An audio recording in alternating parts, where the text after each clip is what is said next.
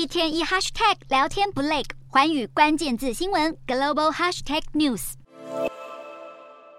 The ship has reached the shore。